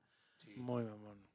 De Take Five me encanta el solo de batería y Paul Desmond era el saxofonista de esta agrupación y tuvo como muchos conflictos con el baterista Joe Morello. Y cuando Dave Brubeck lo recluta en su banda, le dicen la primera noche, pues tenía encontronazos con Paul, no, no hacían clic en un inicio. Y Órale. pues Dave Brubeck le dijo, yo voy a hacer que tú figures esta noche. Y primer toquín con Dave Brubeck solo de batería. Entonces llega pum, pum, pum, pum, así como fue. Y el público quedó sorprendido. sorprendido, le aplauden y a la mitad del solo Paul Desmond se retira del escenario ya con Dave y él se va o yo me voy. Dave le dice, no se va a ir. Y ya después Entendió. lograron trabajar, yo diría, juntos. No sé si Agarraron más, el rollo profesional. quién sabe, pero Me, me imagino que el, el tema de los egos eh, debe estar bastante cabrón, ¿no? Más con esta onda de hueseo, ¿no? Que nos platicabas. Sí, mm, no lo, o sea, personalmente, pues he tenido suerte de, eh, solo he conocido un par así de egos muy grandes y, so- y más que egos muy grandes, pues también eh, experiencias desagradables, ¿no? Con, con gente que pues, o sea, no nada más que tiene el ego grande, sino que su ego grande hace que se hagan desmadres o Sí, y malas vibras. Sí. Eh, hay mucha gente que, que, que, que ha vivido un poquito más, supongo, de, de- por, por lo menos del ambiente aquí de jazz de México. Y pues sí, de repente, de repente pues, tienen otras historias en donde se ve que sí es- llega a ser un problema. En donde lejos de, de ser personas que comparten como el mismo gusto, las mismas ideas, pues no, de repente sí existen. Imagínate, pa, que, o sea, imagínate que tienes una banda y tienes que ensayar dos veces a la semana, incluso yo creo que para esta gente es poco, porque pues, eso hace todo el tiempo y les pagan relativamente bien, ¿no? Sí, claro. Entonces tienen que estar chambeando, no sé, tal vez alguna gente pues diario, ¿no? Pero digamos una, una vez a la semana. Pero este, estás hablando de un compromiso con una persona de que te vas a ver una las veces a la semana por, pues, no sé, años, ¿no? Si bien les va. Entonces, efectivamente, también es un, es un, es un lugar en donde no estás en una oficina y este güey está en este departamento y está en otro cubículo. O sea, estás ahí al lado y estás conviviendo con ellos. Entonces, se hacen tus amigos y se hacen una especie como de novios y novias. Como que sí tienes que llevarte bien con ellos y aparte entre ellos se tienen que llevar bien. Y justo como son, como es una disciplina bien especializada, vas a tener opiniones muy fuertes. Y me imagino, no dudo que de repente si hay opiniones fuertes, pues opuestas, ¿no? O dispares. Entonces sí, eh, eso pasa mucho. Por suerte a mí no me ha tocado, pero Sí, no, es- no están exentos. Sí, por, por eso existe Civil War. yo no tengo tampoco opiniones tan fuertes. Entonces, igual mis opiniones fuertes. Dejo a los demás ser, entonces, no sé, supongo que hay otra gente que nomás, ¿no? Sobre todo hablando de su música, ¿no? Así como muchos músicos también, como hacen todo esto, esto todo el día, se lo toman bien personal.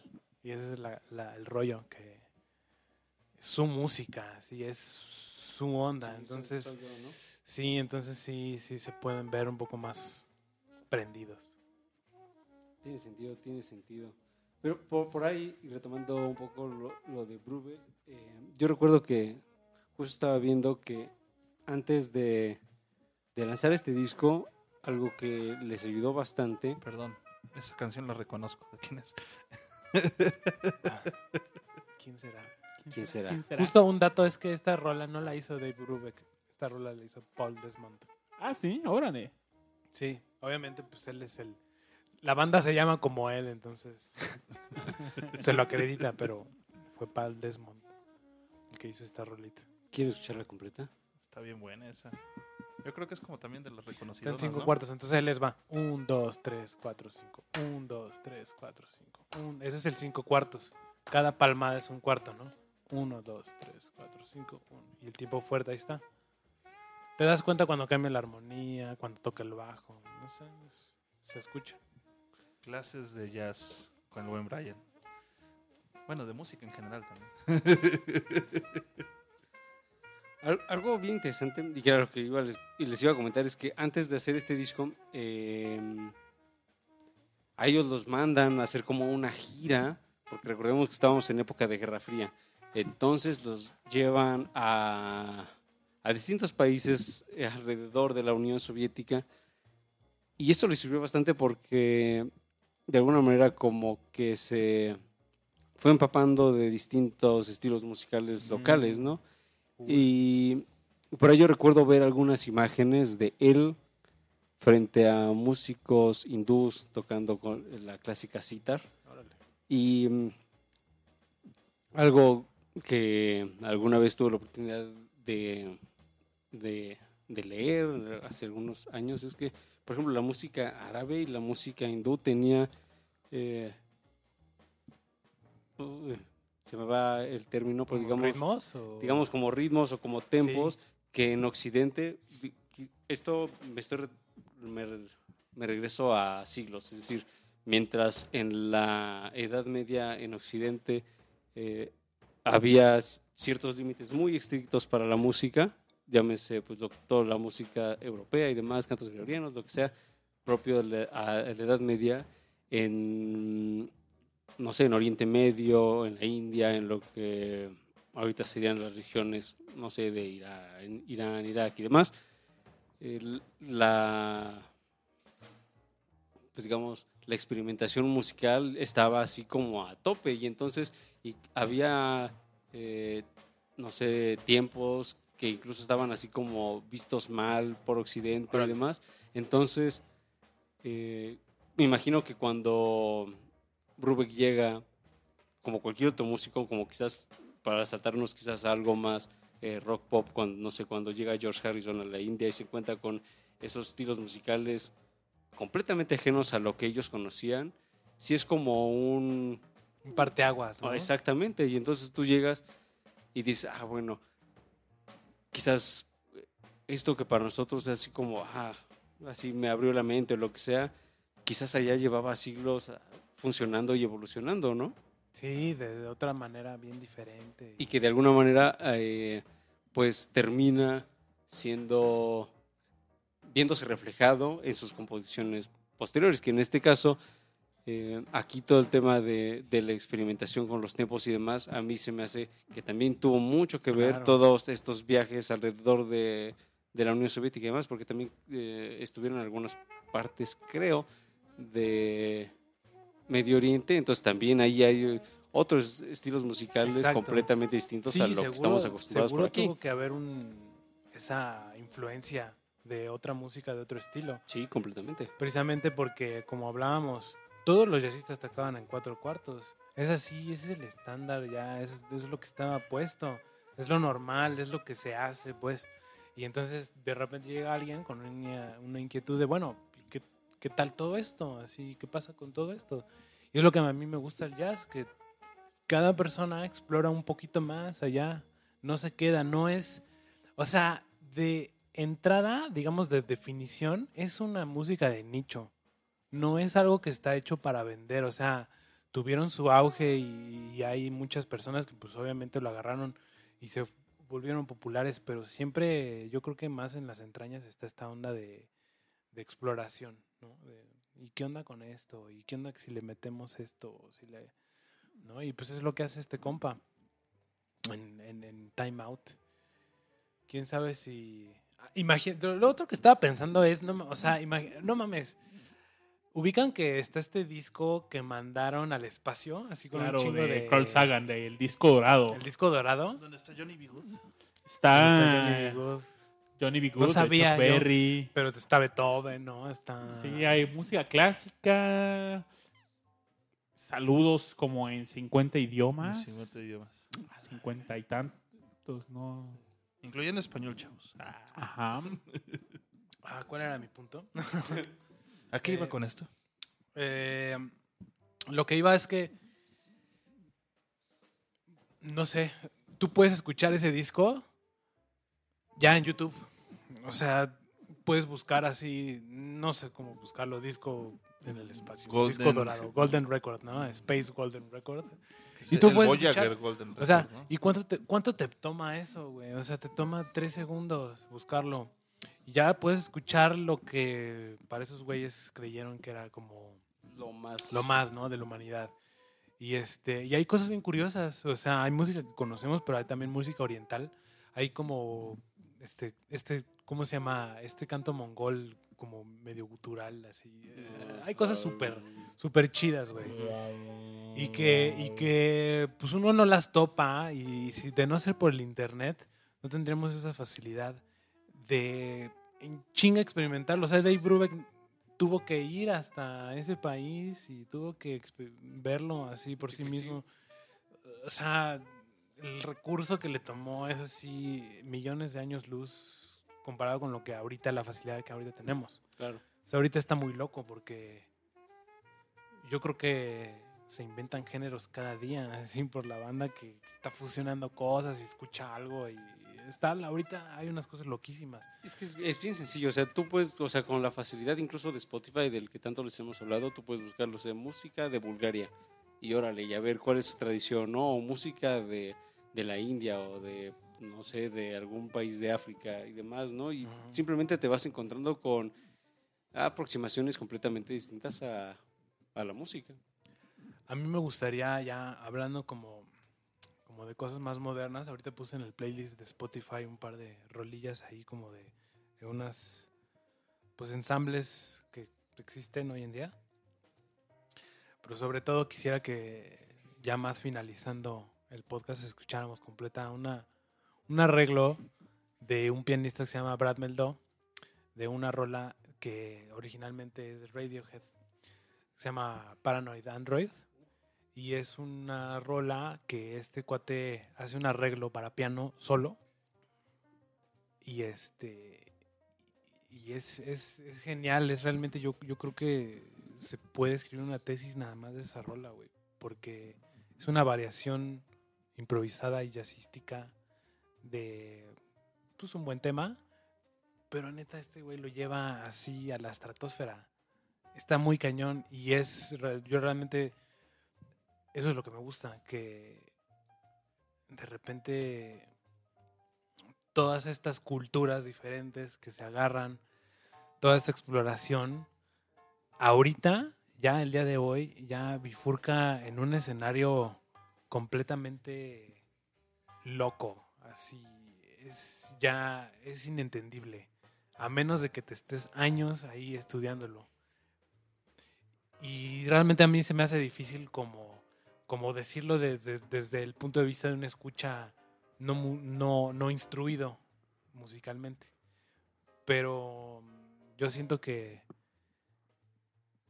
Yo siento que a lo mejor si has escuchado Paranoid Android, así te vuela la cabeza esta versión. Porque en ni- ningún momento se sale de la canción. Sin embargo, hace, le hace todo, así, le hace todo lo que sí y lo que no. Entonces, bueno, pero ya lo dejemos para más al rato. Para el final. Pues bueno, al final yo creo que ya va siendo. ¿Quieres escuchar algo más y conclusiones? Volvemos a conclusiones. Sí, yo creo que escuchamos una rolita más. Nos vamos a las conclusiones y esta es una muy buena propuesta para cerrar este show. Yo Pero si Ah, nos vamos antes. sí, una algo de recomendación. me gustaría recomendar algo modernón. Ok. Ya que, ya que Brian sacó el tema de, de salirnos del 59, Por favor, ya, ¿no? ya salimos del 59. Ya es hora. Ya es hora. Bienvenidos a los 80. Con Donna Summers y Funky Town. No, fíjense que en alguna ocasión me di la tarea de, eh, ahí en donde trabajo, hacer una playlist para, el tema era como para videojuegos de, de coches, llámese como Gran Turismo o Forza y demás. eh, que era pues básicamente así como para perderse manejando. Y entre lo que encontré fue una banda japonesa de jazz que se llama, ahorita la, va- la agregaremos al, a la rocola para que veáis la, pueda poner la moneda efectivamente. Mm, La banda se llama Jabber Loop. Cuando uno la busca, llámese en Wikipedia y demás, no les va a salir a menos que sepa japonés. Mm, o italiano, no sé por qué, pero pues alguien se dio la tarea de traducir japonés a italiano y ya está en, la rocola, ahorita ya la, ya encontré, ya la pusimos. Eh, Loop son, lo único que sé de ellos, verdaderamente no les puedo dar mucho, digamos, como contexto. Sé que se, se formaron en 2004 y hasta donde tengo entendido siguen activos. Y entran también dentro de un, como ya bien mencionábamos aquí en, este show, que, que el jazz así se ha ido bifurcando y demás. Dentro de unas de las múltiples variaciones del jazz hay algo que se llama jazztrónica, que es jazz con música electrónica, básicamente. Y estos chicos japoneses, pues entran un poquitín dentro de esta área del jazz, dentro de esta bifurcación. Vamos a escuchar una canción que se llama Sore Sore, que yo disfruté bastante. Es. ah, por alguna razón me suena muy japonés. O sea, no sé cómo definir algo así como muy japonés, pero definitivamente me suena por. No sé si tenga que ver por el tema de los videojuegos o demás, o, o en general, pero me suena como a esa región. Vámonos con, esa, con esta canción. La banda se llama Jabber Loop. No les puedo decir más de la banda porque no sé más de la banda. tal- así es la situación. Pero pues tenemos la canción que pueden encontrar en Spotify. Ahí hay varios discos suyos. De hecho, uno salió el año pasado. El disco se llama New. Salió en 2017. Y pueden checar. Hay varios discos suyos. Eh, creo que tienen como cuatro. Más todos los sencillos. Entonces, pues dense una vuelta allá en Spotify. Pero mientras tanto, aquí ya la tenemos en la rocola. ¿Sí o no, Babis? Lista. Lista está. Pues vámonos y escuchemos Sore Sore y regresamos con conclusiones aquí en Discomanía.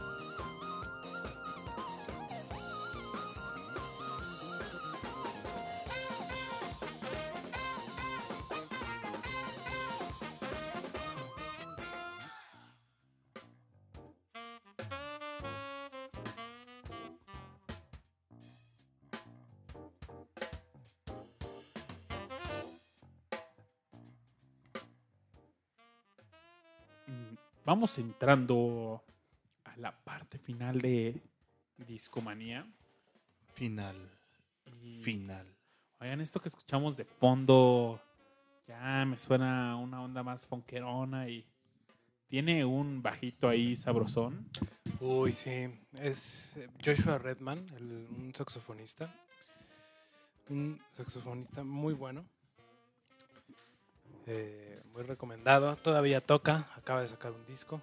Justo con Brad Meldon, el cuate que, al que vamos a escuchar al final. Y aquí está haciendo mancuerna con una bajista que se llama Michelle. Ahí te va. En De Gayochello. Una cosa- De Gayochelo. Algo así. No me preguntes cómo se escribe.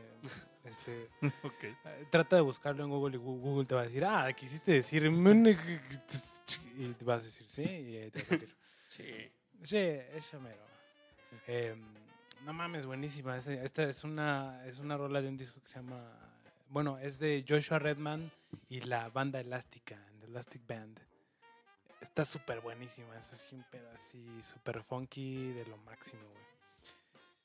Más moderno, más así. Ya, Ya. Se, se nota el estilo de grabación, ya no es así en un LP, ¿no? ya se, se escucha un poco más, más modernillo, güey.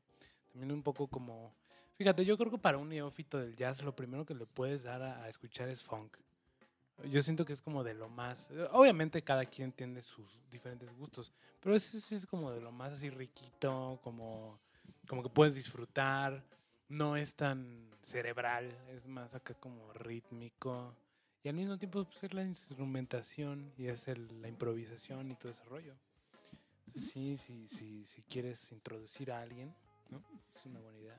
Justo, eh, hace rato que mencionábamos eh, eh, aquel documental de la BBC acerca de este mítico año 59, uno de los músicos que por ahí aparece comentando es Herbie Hancock, que también le entró bastante duro al tema del funk.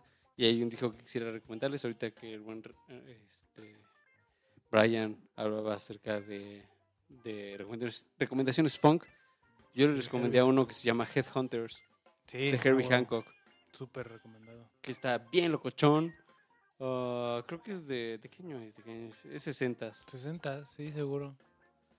Pero Sí, sí, es ese sería mi Uno de los discos más funk. populares, más, De- más populares de funk, Herbie Hancock, es un súper pianista, él también, aparte de tocar piano, pues toca todos los teclados. Sí. ¿no? Súper chido, güey, la neta es que muy buen improvisador. Muy, muy buena armonía, muy, muy chido el rollo, güey. Sí.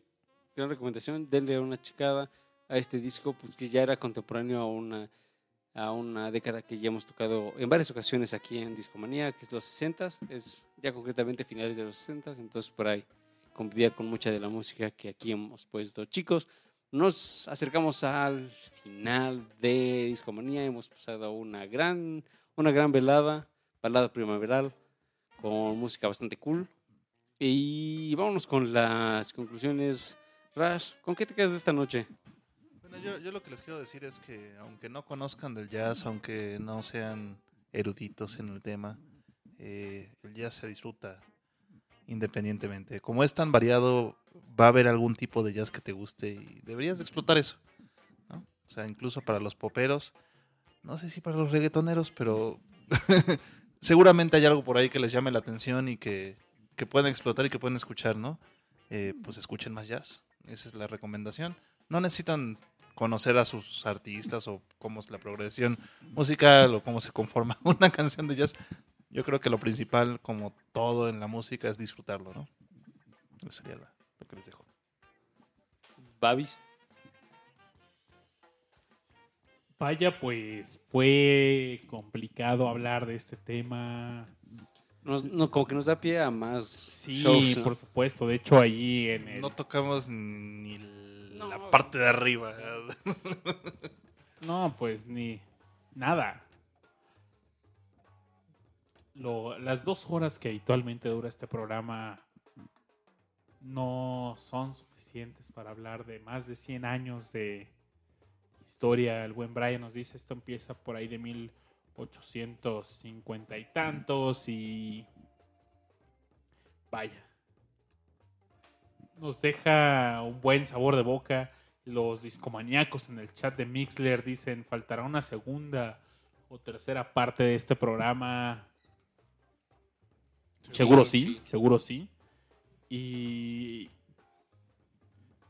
vaya, recuerdo como pequeña anécdota, les platicaba a Aure y a Brian que alguna vez un amigo me, me pidió favor, oye, ¿me ayudas a conseguir eh, un disco en internet? Y le digo, sí, claro, pues ya yo estaba dispuesto a buscarlo en, en la Pirateca Nacional y pues, oh, sorpresa, no estaba. Y es un disco de jazz de un músico mexicano, Agustín Bernal, con Tony Cárdenas y Rodrigo Castelán. El disco se llama Niño. Y me dijo, pues un día lo dejé en el estéreo de mi coche, me lo robaron y...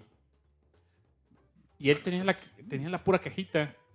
Yo, ah, sí, sí la encuentro, ¿no? Y sorpresa, no, no está en ningún lado en internet. Y se lo enseñó un amigo. Y me dice, oye, pues yo conozco a Agustín Bernal. Le hablo por teléfono, oye Agustín, ¿qué onda? ¿De que estudiante tiene este disco? Sí, todavía tengo algunos. Pues, ah, lo está buscando un amigo. Que venga aquí a mi estudio. Ya voy, me recibió en su estudio, en su casa y eh, estaban terminando un ensayo y Llega Babis. llega Babis, todavía me toca ver pues cómo cierra el ensayo y pues, vaya, qué buena experiencia, ¿no? Y, pero vaya, yo no conocía nada de él, ni conocía nada de jazz. Y llega ese momento incómodo donde, ¿qué es lo que más te gusta de mi trabajo? ¿Qué le contestas, no? Tu cara. Y, Tu rostro. La forma de tus manos. Vaya, eh, afortunadamente había googleado algo antes de él y seguramente dije alguna barbaridad, algo así. Pero no, buena onda y este, eh, me dio el, el álbum, buen contrabajista y, y me regaló dos más. Onda. Entonces, me hubiera encantado poner eh, hay una canción de ah, para bueno, plot twist. Eh, mi amigo el que me pidió el disco desapareció y bueno, ahora el disco yo lo tengo. y- pero no tengo cómo no- aquí en Discomanía no tenemos cómo poner CDs, entonces Oh, ya aparecerá en otra ocasión. A la próxima. Hay una canción de este álbum que me encanta que se llama Tormenta del Desierto. Está bien locochona, ¿eh? A huevo. Y amigos, que no les pase esto de que no sepan nada de jazz, que no... sobre todo si van a, a visitar a un músico de A un jazz. jazzista, a un maestro jazzista. Y No les va a preguntar. Entonces, conclusiones, me hubiera gustado haber investigado algo de jazz antes de... Claro, De ese momento. Siempre, siempre es bueno. Entonces, si... Si le diera algo a Babas del pasado es, toma, escucha este podcast y... De, de algo te va a servir, ¿no? Babas del pasado. Algo ahí le hubieras podido decir, ah, me gustaba la época de Dave Brubeck, porque antes de eso, ¿no? De tocaba en cinco cuartos. Iba a decir el maestro, ah, un conocedor. Ah, Veo que eres un hombre de cultura. Seguro escuchas Discomanía. Ah, claro. ¿Tú, Aure, con qué conclusiones Sí, pues definitivamente eh, yo lo que les justo comentaba así antes de que, de que iniciara el show, así por el- ponía una imagen era de, ah, bueno, pues vamos a hablar de jazz y así como si vieras a un botecito así en medio del mar, ¿no? Entonces así que es así como el- es brutal la cantidad de, de variaciones, de géneros, de décadas, de músicos, de uno tan solo estos días que estábamos eh, pre- preparando el show, viendo qué íbamos a poner, ahí me tocó de, ah, bueno, pues voy a escuchar este disco, y luego este disco te lleva a otro disco y otro disco y singles y takes diferentes y etcétera. Es, es como leer una definición del diccionario. Ajá, una cosa te lleva a la otra y a la "Bueno, otra. y- ¿Qué es esto? y sigues y sigues y sigues. Y además, algo que también comentaba Avis era que, pues básicamente cada país le da su, su estilo, ¿no? Y entonces, no sé, quizás aquí en México, quizás Brian me dé la razón, o, Babis, o alguien aquí, o ustedes que nos escuchan, es seguramente habrá alguien que habrá incorporado así música jazz con música prehispánica, no sé, por ejemplo, ¿no? O como, no sé, eh, por ello buscando, decía, ah, no, pues está este jazzista de Azerbaiyán que reunió la música de, tal, de esta región con el jazz, y estos hindús reunieron tal y tal, y los etcétera, etcétera, etcétera. Entonces creo que es un género que pues está el mismo jazz fusión, que es, ah, pues vamos a tomar tales elementos con otros elementos y vamos a ver qué sale, ¿no? Entonces, ah, yo lo veo so- sobre todo como algo que nosotros acá les ponemos de tarea siempre en Discomanía, que es buscar. Ustedes sigan buscando, si encuentran algo del jazz que, que les gusta, en fin, hay infinidad de playlists como introductorias. Quizás si hay alguna canción que les agrade, pues puede ser así como el inicio de descubrir a un músico que quizás les resulte fantástico y quizás de ahí se puedan saltar a otro y a otro y a otro, o si no pueden, si quieren irse así como más exóticos, pueden buscar así como por algún país random, no sé, ah, pues voy a buscar qué, qué hacían el jazz de Rumanía, ¿no? Por ejemplo. Y seguramente van a encontrar algo, entonces denle denle pie a su curiosidad y seguramente encontrarán algo, como también mencionaba Rash, algo que les, les llegue, que a final de cuentas creo que es un poco como para, como ya también para cerrar, es una cierta conexión emocional. O sea, ni siquiera es algo eh, que pase por tu mente lógicamente, sino que simplemente te llega y ya y lo disfrutas y ya. Entonces, si los disfrutan, pues sigan pues escuchando eso. Entonces, es- se les queda de tarea buscar, buscar ahí en el internet, en los internets, pues qué hay de jazz para ustedes. Seguramente encontrarán algo y ojalá, espero que lo disfruten. Brian, Bueno, pues ya si alguien ha estado escuchando hasta ahora, pues no sé, seguro, seguro está interesado ya en el tema, seguro no, es alguien a quien haya que, que, que decirle por qué le tiene que gustar el jazz o por qué le podría gustar el jazz o, o- qué es... Pero tal vez este, lo que sí podría compartir pues es para todos aquellos de quien gustan y que tal vez no gusten tanto el jazz es, eh, es, es una, es una música a la que es, eh, es, es muy interesante prestarle una atención muy profunda. Eh, hay, un, hay, un, hay un porqué y un, y un cómo detrás de casi todo. Eh, de repente siento que vivo en un mundo en donde yo doy muchas cosas por sentado o cuando soy, cuando no sé mucho de un tema, pues no lo veo desde los enfoques en donde podría disfrutarlos más, ¿no?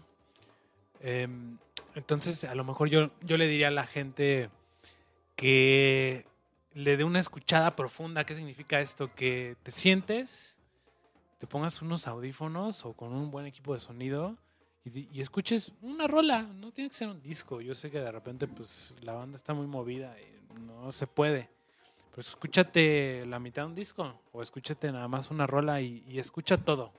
Escucha la batería por separado, escucha el bajo, escucha el piano, escucha el saxofón, escucha cuántos instrumentos hay, ¿no? A veces hasta ni eso sabemos decir. O sea, yo, por ejemplo, el otro día platicaba con mi chica como yo nunca me fijo en los ojos de las personas. A mí me sorprende cómo las personas de repente saben así, ah, sí, tiene los ojos verdes, o tiene los ojos cafés. Y, y es como, o sea, entiendo que veas eso. Yo jamás lo veo. Y es algo que me llama la atención porque es como, bueno, ¿a cuántas gentes no he conocido? ¿A cuánta gente no, no quiero yo en mi vida y que me he fijado mucho tiempo en su rostro y sin embargo no puedo decir de qué color son sus ojos? Pasa lo mismo con la música. De repente, a veces, pues por X o Y o estar platicando, estar en el cotorreo, no le damos ese espacio en, en nuestra psique, ¿no? Como nuestra concentración de voy a escuchar esta rola y no voy a hacer nada más, más que escuchar esta rola. Y, de repente te puedes llevar una sorpresa. De, repente puede ser que hasta te guste algo que antes no te gustaba. Nada más porque lo escuchas bien y dices, oye, bueno, esto es interesante, esto a lo mejor no, no lo entendía. Sobre todo en este país en donde no, nuestra instrucción musical es muy, muy básica, si es que hay, ¿no? En general, obviamente, pues hay quienes tienen más y otros menos. Pero esa es mi recomendación. Hagan una, un- una escucha profunda de alguna rola, tal vez incluso de alguna rola que ya les guste. Siéntense y, y escúchenla y van a ver que a lo mejor no le saben poner nombre a las cosas que están pasando, pero se van a dar cuenta de que hay, hay mucho contenido ahí. Hay, hay, eh, ujú, hay la, eh, la vida de, de gentes enteras que dedican toda su vida y que rinden toda su vida a que esto suene bonito. Y, y suena así como exagerado, pero pues es que sí es, la gente que nos dedicamos a buscar un buen sonido. Eso es todo. Pero eso se refleja, eso sí se refleja y eso es lo interesante. Esa es, esa es mi recomendación y pues vámonos con la, con la última Canción, vámonos rolita. con canción. No la puse en el playlist, pero Ya está, ya está, por supuesto. puesta. Babis, ya, más bien la rocola, ¿no? Esta playlist ya está disponible para que todos los discomaníacos del mundo la puedan escuchar. Y pues tenemos las rolas que hemos escuchado toda esta noche. Se llama El Jazz, está El jazz. el jazz. Rodeada de arcoíris.